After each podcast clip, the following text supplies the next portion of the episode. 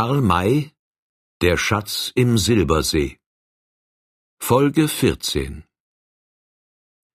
Als wir hier ankamen und die Leichen sahen, wussten wir natürlich, dass ein Kampf stattgefunden habe. Wir untersuchten die Leichen und alle vorhandenen Spuren und stellten uns als Ergebnis folgende Tatsachen zusammen. Zwei Weiße kampierten hier, ein langer und ein kleiner.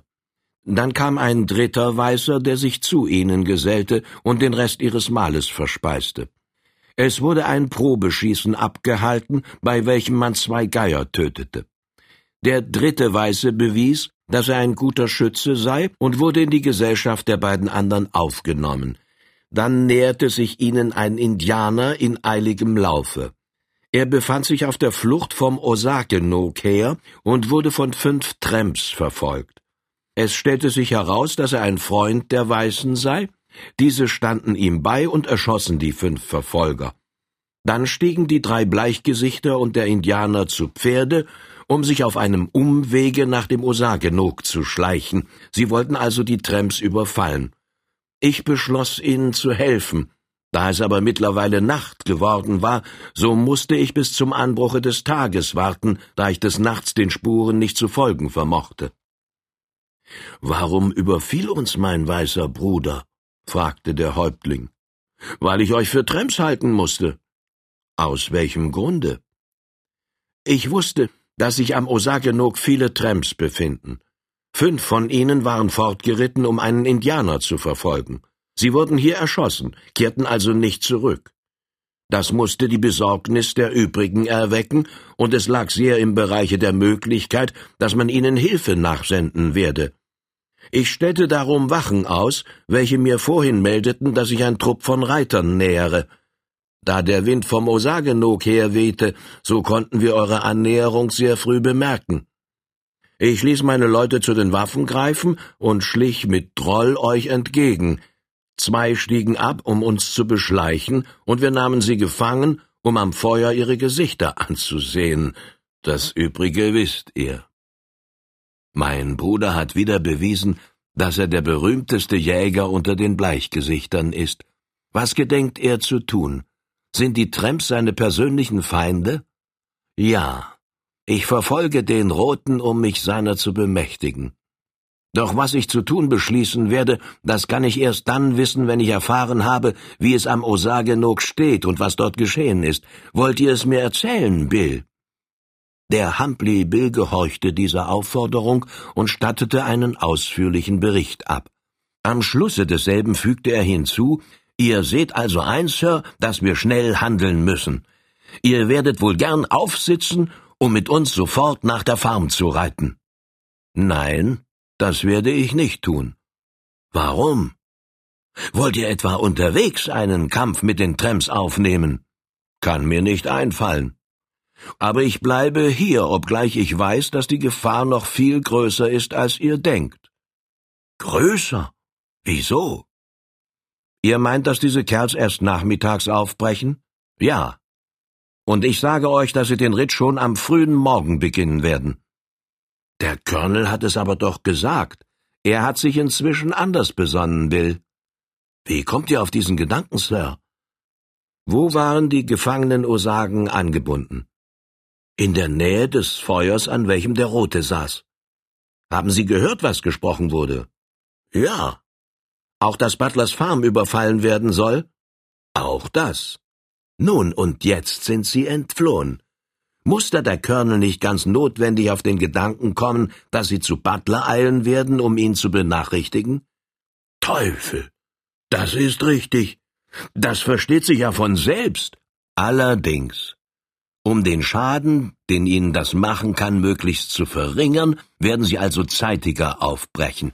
Ich wette, dass sie schon jetzt entschlossen sind, mit Tagesgrauen zu Pferde zu steigen. Wetten? rief der Lord. Well, ihr seid mein Mann, Sir. Ihr wettet, dass sie so früh aufbrechen. Gut, so behaupte ich, dass sie erst morgen Abend den Osakenok verlassen. Ich setze zehn Dollar, auch zwanzig und dreißig. Oder sind euch fünfzig lieber? Er zog die eine Tasche nach vorn und öffnete sie, um Geld herauszunehmen.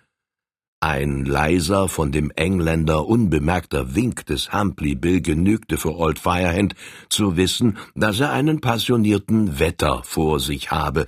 Darum antwortete er, Macht eure Tasche getrost wieder zu, Sir.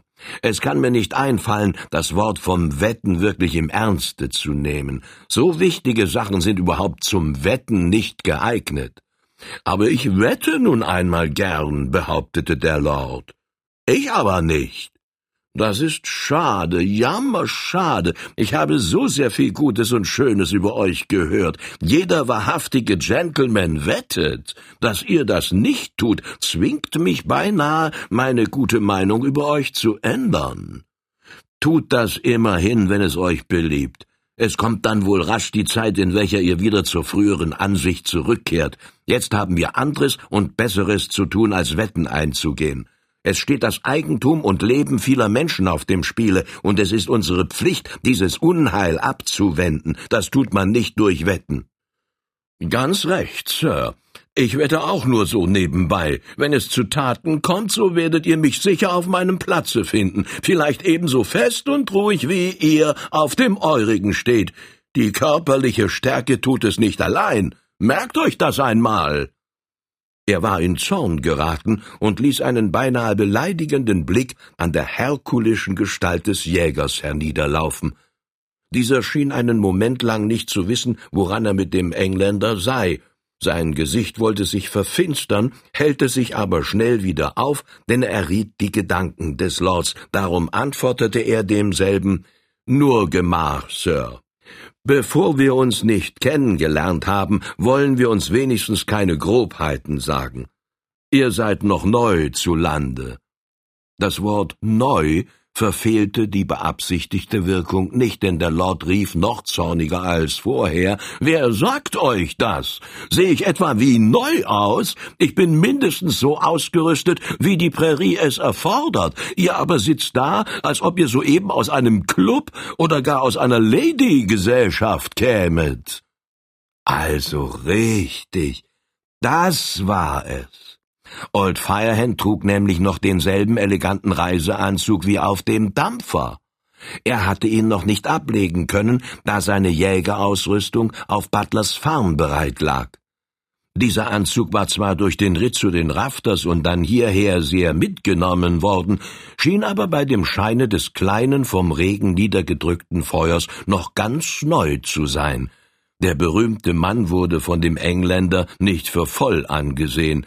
Er nickte lächelnd und sagte Kann euch nicht ganz Unrecht geben, Sir, aber vielleicht richte ich mich noch hier im alten Westen ein. Auf alle Fälle aber wollen wir Freunde bleiben. Wenn das euer Ernst ist, so resoniert nicht wieder über das Wetten, denn an dem Einsatze erkennt man den echten richtigen Gentleman. Übrigens begreife ich nicht, warum ihr hier bleiben und nicht mit sofort nach der Farm reiten wollt. Das hat mich zuerst irre an euch gemacht. Habe meinen guten Grund dazu. Will mein weißer Bruder mir wohl diesen Grund nennen? fragte der Osage. Ja. Es genügt, wenn du nach der Farm reitest und Butler benachrichtigst. Er ist ganz der Mann, die richtigen Vorbereitungen zu treffen. Ich bleibe mit meinen Rafters hier und halte die Tramps so in Schach, dass sie nur langsam vorwärts kommen und gewiss nicht eher bei der Farm anlangen, als bis man dort zu ihrem Empfange bereit ist. Mein Bruder hat stets den besten Gedanken. Das würde auch dieses Mal der Fall sein, aber Butler ist nicht in seinem Wigwam. Nicht? fragte Firehand überrascht. Nein. Als ich nach dem Osage No ritt, kam ich an der Farm vorüber und kehrte ein, um ein Calumet mit meinem weißen Bruder Butler zu rauchen. Ich traf ihn nicht daheim. Er hatte den Besuch seines fernen Bruders und dessen Tochter erhalten und war mit ihnen beiden nach Fort Dodge geritten, um Kleider für die weiße Tochter einzukaufen.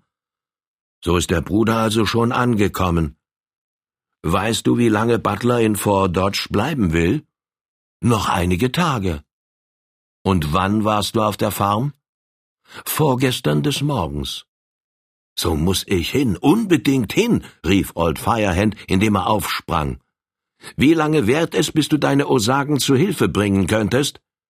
Wenn ich jetzt sofort reite, so sind wir um nächste Mitternacht an der Farm. Das ist viel, viel zu spät. Sind die Osagen jetzt mit den Cheyennes und Arapahoes befreundet? Ja, wir haben die Beile des Krieges in die Erde gegraben. Diese beiden Stämme wohnen jenseits des Flusses und sind von hier aus in vier Stunden zu erreichen.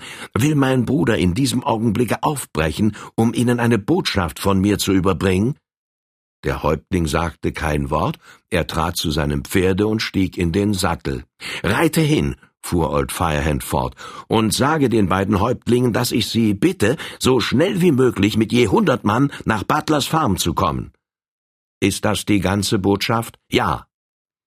Der Osage schnalzte mit der Zunge, gab seinem Pferde die Fersen und war einen Augenblick später im Dunkel der Nacht verschwunden. Der Lord schaute höchst verwundert drein, Gehorchte so ein Krieger wirklich so unbedingt und fraglos dem Manne mit dem Salonrocke? Aber dieser Letztere saß auch bereits im Sattel. Meschus, wir dürfen keine Minute verlieren, sagte er. Unsere Pferde sind zwar ermüdet, aber bis zur Farm müssen sie es noch aushalten. Vorwärts! Im Nu bildete sich der Zug. Voran Old Firehand mit seinen näheren Bekannten und Jägern, dann die Rafters und endlich die wenigen Osagen mit den Pferden. Das Feuer wurde verlöscht, und dann setzten sich die Reiter in Bewegung.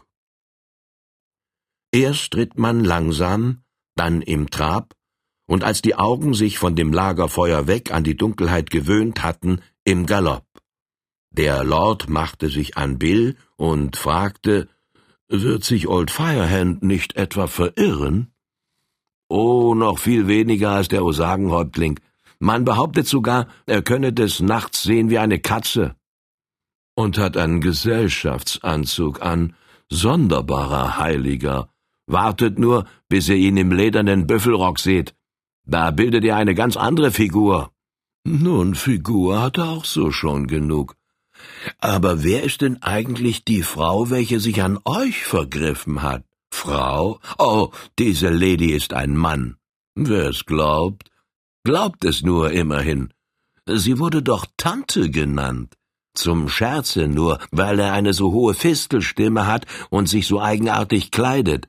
Er heißt Droll und ist ein sehr tüchtiger Jäger. Als Fallensteller besitzt er sogar einen ganz außerordentlichen Ruf. Die Biber und Ottern drängen sich geradezu in seine Fallen. Er scheint da ein Geheimnis zu besitzen, eine Lockung, welche kein anderer hat. Doch lassen wir jetzt das reden. Wie wir jetzt reiten, hat man seine Portion Verstand zusammenzunehmen. Er hatte recht.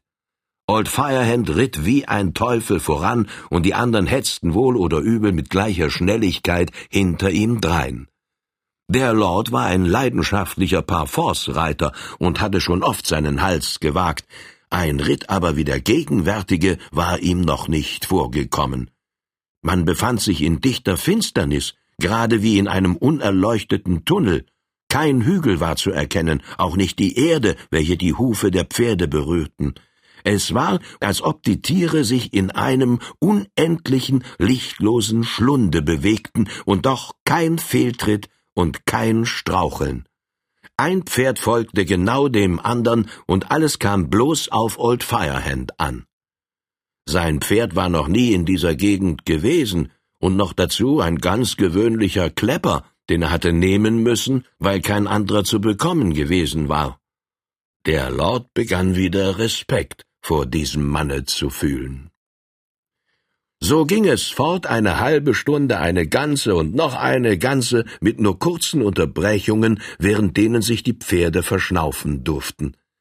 Der Regen fiel noch immer hernieder, doch so dünn und leicht, dass er diese abgehärteten Männer nicht im geringsten zu genieren vermochte.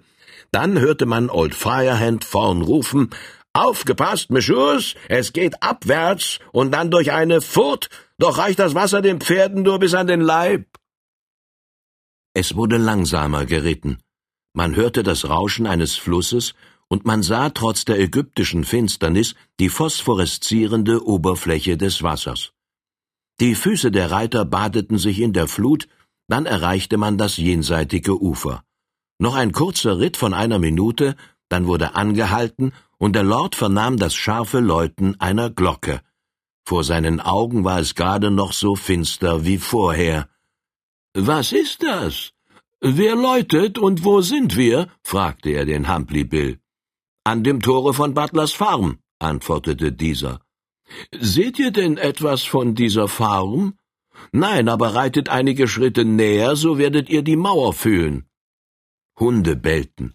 Aus ihren tiefen, rauen Stimmen ließ sich auf ihre Größe schließen. Dann ertönte eine fragende Stimme Wer läutet? Wer will herein? Ist Master Butler schon zurück? fragte der Jäger. Nein. So holt den Schlüssel von der Lady und sagt, dass Old Firehand hier ist. Old Firehand? Well, Sir, soll schnell besorgt werden. Die Mem schläft nicht und auch jedes andere Auge ist offen. Der Osage war im Vorüberreiten hier und hat gemeldet, dass ihr kommen werdet. Was für Menschen gibt es hier, dachte der Lord. Der Häuptling ist also noch viel, viel schneller geritten als wir. Nach einiger Zeit hörte man Befehle, durch welche die Hunde zurückgescheucht wurden. Dann klirrte ein Schlüssel im Schlosse, hölzerne Riegel schrien, Angeln kreischten, und nun endlich sah der Lord mehrere Laternen, deren Lichter aber die Finsternis eines grenzenlos scheinenden Hofes nur noch undurchdringlicher machte. Herbeieilende Knechte nahmen den Reitern die Pferde ab, und dann wurden die Gäste in ein hohes, finster erscheinendes Haus geführt. Eine Magd bat Old Firehand nach oben zur Mem zu kommen. Für die anderen wurde im Parterre ein großes, rauchgeschwärztes Gemach geöffnet, von dessen Decke eine schwere Petroleumlampe herniederhing. Da standen einige Tafeln und Tische mit Bänken und Stühlen, auf denen die Männer Platz zu nehmen hatten. Auf den Tischen standen allerlei Esswaren, Flaschen und Gläser, eine Folge davon, dass der Trupp von dem Häuptlinge angemeldet worden war. Die Rafters ließen sich mit den Osagen an zwei langen Tafeln nieder und griffen sofort wacker zu. Der Westmann gibt und nimmt nicht gern unnötige Komplimente. Dabei hatte es sich wie ganz von selbst gemacht, dass die Elite der Gesellschaft an einen entfernten Tisch zu sitzen gekommen war, Dort hatte zuerst der Lord Platz genommen und den Humphrey Bill und den Ganstig-Ankel neben sich gewinkt. Dann war Tante Droll mit Fred Engel und dem schwarzen Tom zu ihnen gekommen, und endlich hatte sich auch Blenter, der alte Missourier, zu ihnen gemacht. Nun ging es ans Essen und Trinken, dass es eine Art hatte. Der Lord schien der Ansicht zu sein, dass er, wenn er sich unter Wölfen befand, mit denselben heulen müsse, denn er hatte alle seine Standeswürde abgelegt und benahm sich nicht besser und nicht schlimmer als die Nachbarn, welche bei ihm saßen. Später kam Old Firehand mit der Dame des Hauses, welche ihre Gäste auf das freundlichste willkommen hieß, herein, Sie erklärte dem Englishman, dass ein besonderes Zimmer für ihn bereitstehe, er aber verzichtete auf dasselbe und auf jeden Vorzug vor seinen Kameraden, da er jetzt nichts anderes als ein Westmann sei. Dieses Verhalten erfreute die anderen so, dass sie ihm ihre laute und aufrichtig gemeinte Anerkennung zuriefen. Old Firehand teilte dann mit, dass die Kameraden für heute Nacht nicht in Anspruch genommen werden, sondern sich ausruhen sollten, um morgen frisch auf dem Platze sein zu können. Es seien Knechte und Hirten genug da, mit deren Hilfe er die nötigen Vorbereitungen treffen werde. Der Lord konnte den Blick nicht von ihm wenden, denn der berühmte Jäger hatte in kurzer Zeit seinen zivilisierten Anzug ab und sein Jägerkostüm angelegt. Er trug ausgefranste, nur bis an die Knie reichende und an den beiden Seiten reich gestickte Leggings, deren Säume in den weit heraufgezogenen Aufschlagstiefeln steckten, eine Weste von weichem, weiß gegerbtem Rehleder, eine kurze hirschlederne Jagdjacke und darüber einen starken Rock von Büffelbauch. Um die kräftigen Lenden hatte er einen breiten Ledergürtel geschnallt, in welchem die kurzen Waffen steckten, und auf dem Kopfe saß ein Biberhut mit sehr breiten Krempen und hinten herabhängendem Biberschwanz, welcher wohl weniger dazu bestimmt war, dem riesigen Manne ein abenteuerliches Aussehen zu geben, als vielmehr dazu, seinen Nacken gegen den Hieb eines hinterlistigen Feindes zu schützen. Um seinen Hals hing eine lange Kette, welche aus den Zähnen des grauen Bären bestand, und an ihr die Friedenspfeife mit einem meisterhaft geschnittenen Kopfe aus dem heiligen Tone.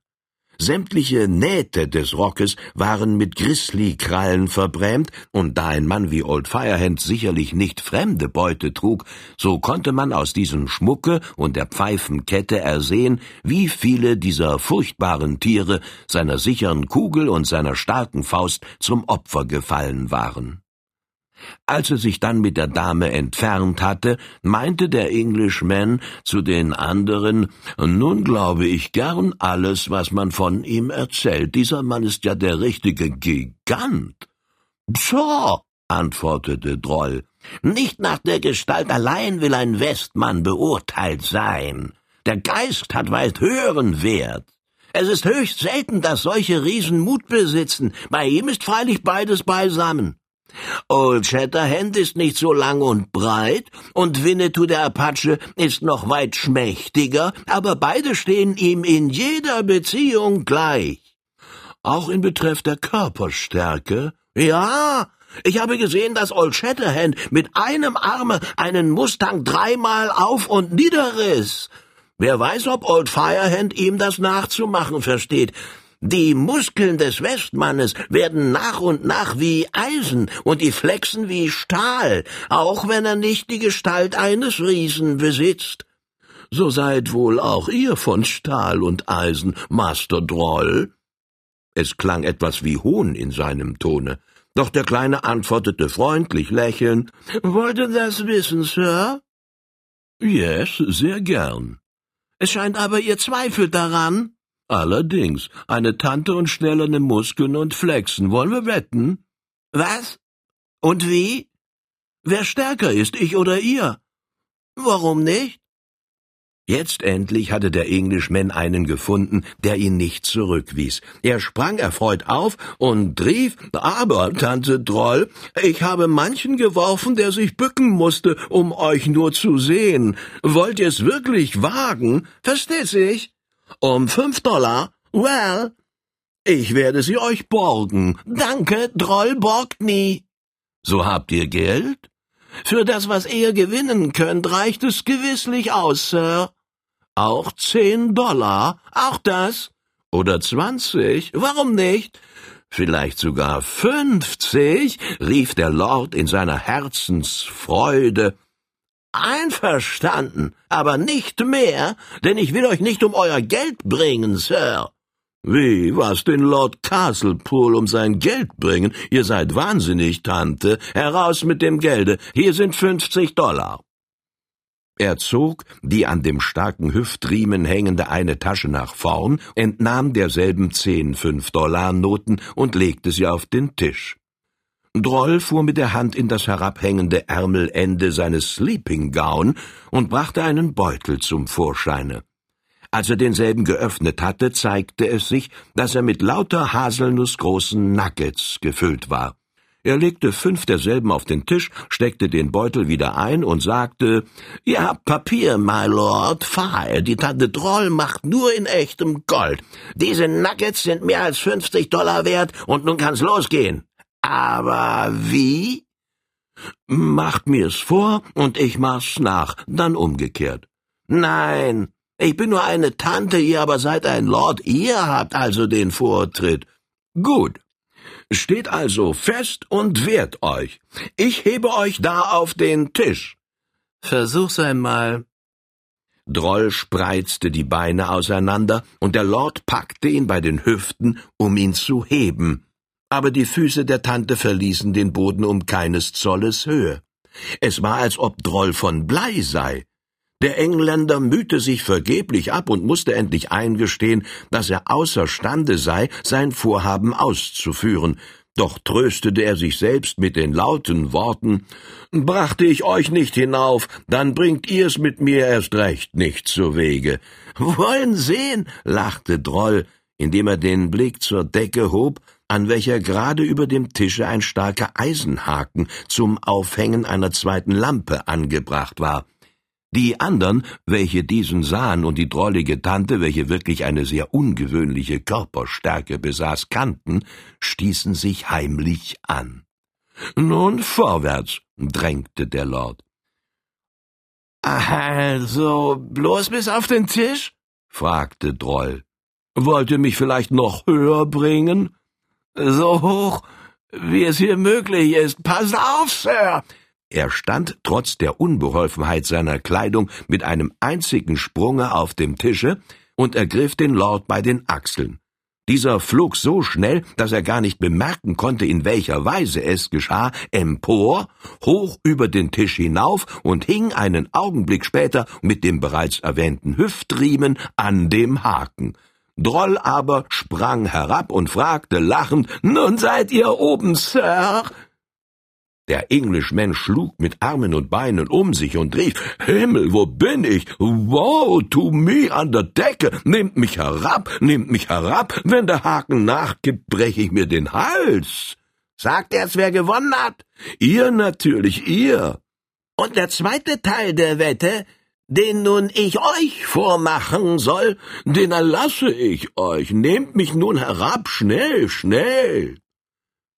Droll stieg wieder auf den Tisch, von welchem natürlich das Speisegeschirr entfernt worden war, ergriff den Engländer mit beiden Händen an den Hüften, hob ihn empor, dass der Riemen aus dem Haken kam, und schwenkte ihn erst neben sich auf den Tisch und dann hinab auf den Boden. Als er nachgesprungen war, legte er ihm die Hand auf die Schulter und fragte Nun, Sir, wie gefällt euch die Tante? Much, how much, too much, sehr wie sehr, allzu sehr, antwortete der Gefragte, indem sein Blick noch immer dort hing, wo er selbst gehangen hatte. Dann also in den Sack mit dem alten Papier. Er steckte die Noten und Nuggets in den Beutel und fuhr dann schmunzelnd fort. Und bitte, my Lord, wenn ihr wieder einmal wetten wollt, so wendet euch getrost an mich. Ich mache immer mit. Er stellte die Teller, Flaschen und Gläser wieder auf den Tisch, wobei ihm von allen Seiten anerkennend zugenickt wurde. Der Lord aber setzte sich wieder nieder, betastete seine Arme, Beine und Hüften, um zu sehen, ob da vielleicht eine Schraube locker geworden sei, und als er sich überzeugt hatte, dass er sich ganz wohl befinde, gab er der Tante die Hand und sagte, indem er vergnügt lächelte Herrliche Wette, nicht wahr? Sind doch prächtige Kerls, diese Westmänner. Man muss sie nur richtig behandeln. Nun, ich denke, dass ganz im Gegenteile ich es bin, der euch behandelt hat, Sir. Auch richtig, ihr seid wirklich stark. Das hat aber seinen guten Grund, denn ihr stammt jedenfalls aus Old England. Oh nein, Sir, ich bin ein Deutscher, antwortete die Tante bescheiden. Ein Deutscher, dann aber doch sicher aus Pommern. Falsch geraten. Dort wachsen die Pflanzen höher und breiter als ich bin. Ich stamme aus Altenburg. Hm. Kleines Nest. Deutsches Herzogtum, Sir. Dort kommen die besten Ziegenkäse her. Kenne ich nicht. Das ist jammerschade. Rührt mich aber nicht zu Tränen. Ihr seid ein tüchtiger Kerl, Tante. Interessiere mich für euch. Ihr seid doch nicht immer Westmann gewesen? Oder gibt es in Altenburg auch Trapus? Zu meiner Zeit noch nicht. Es müssten sich vielleicht jetzt welche eingenistet haben. Was war euer Vater und warum seid ihr nach den Vereinigten Staaten gegangen? Mein Vater war kein Lord, aber viel, viel mehr. Pshaw, ist nicht möglich. Seht, ihr seid nur ein Lord, wahrscheinlich weiter nichts. Mein Vater aber war vielerlei. Nun, was denn? drängte der Lord, welcher erwartete, eine sehr interessante Lebensgeschichte zu hören. Er war Hochzeits-, Kindstaufs- und Leichenbitter, Glöckner, Kirchner, Kellner und Totengräber, Sensenschleifer, Obsthüter und zugleich Bürgergarten, Feldwebel. Ist das nicht genug? Well, mehr als genug. Richtig. Denn wenn ich es kürzer fassen will, so war er ein braver Kerl. Er ist tot. Schon längst. Ich besitze keine Verwandten mehr. Und da seid ihr aus Gram über das große Wasser gegangen. Nicht aus Gram. Mein Dialekt hat mich herübergetrieben. Euer Dialekt? Wie ist das möglich? Um das zu verstehen, müsstet ihr ein Deutscher sein oder wenigstens Deutsch sprechen können. Man sagt, dass ein jeder Mensch unsichtbar einen Engel und einen Teufel neben sich habe. Nun, mein Teufel ist der Altenburger Dialekt gewesen. Er hat mich daheim aus einem Haus Hause in das andere, aus einer Straße in die andere, aus einem Orte in den anderen und endlich gar über das Meer getrieben. Dann endlich ist mir dieser Satanas, da hier Englisch gesprochen wird, abhanden gekommen. Ich sehne mich nach meinem Vaterlande, ich hätte auch die Mittel, mich da drüben dauernd zur Ruhe zu setzen, aber ich kann leider nicht hinüber, denn in Hamburg oder Bremerhaven steht dieser Teufel schon seit Jahren, um sich mir sofort nach der Landung wieder beizugesellen. Das verstehe ich nicht. Aber ich verstehe es, fiel der schwarze Tom ein. Droll spricht nämlich ein so schauderhaftes Deutsch, dass er sich drüben gar nicht hören lassen kann. So muss er es besser lernen. Geht nicht. Es ist von allen Seiten an ihm herumgepaukt worden, doch nur mit dem einzigen Erfolge, dass er immer konfuser geworden ist. Reden wir von anderen Dingen, er liebt dieses Thema nicht. Jetzt kam Old Firehand wieder, um die Leute darauf aufmerksam zu machen, dass es geraten sei, jetzt zur Ruhe zu gehen, da man sehr früh schon wieder wach sein müsse. Die Männer gehorchten dieser Aufforderung mit löblicher Bereitwilligkeit und begaben sich in einen Raum, in welchem auf Holzrahmen gespannte Häute hingen, die den Bediensteten der Farm sowohl als Hängematten wie auch als Schlafstellen dienten. Für Bequemlichkeit war durch weiche Unterlagen und Decken gesorgt. In diesen echt westlichen Bettstellen schliefen die Männer auf das prächtigste.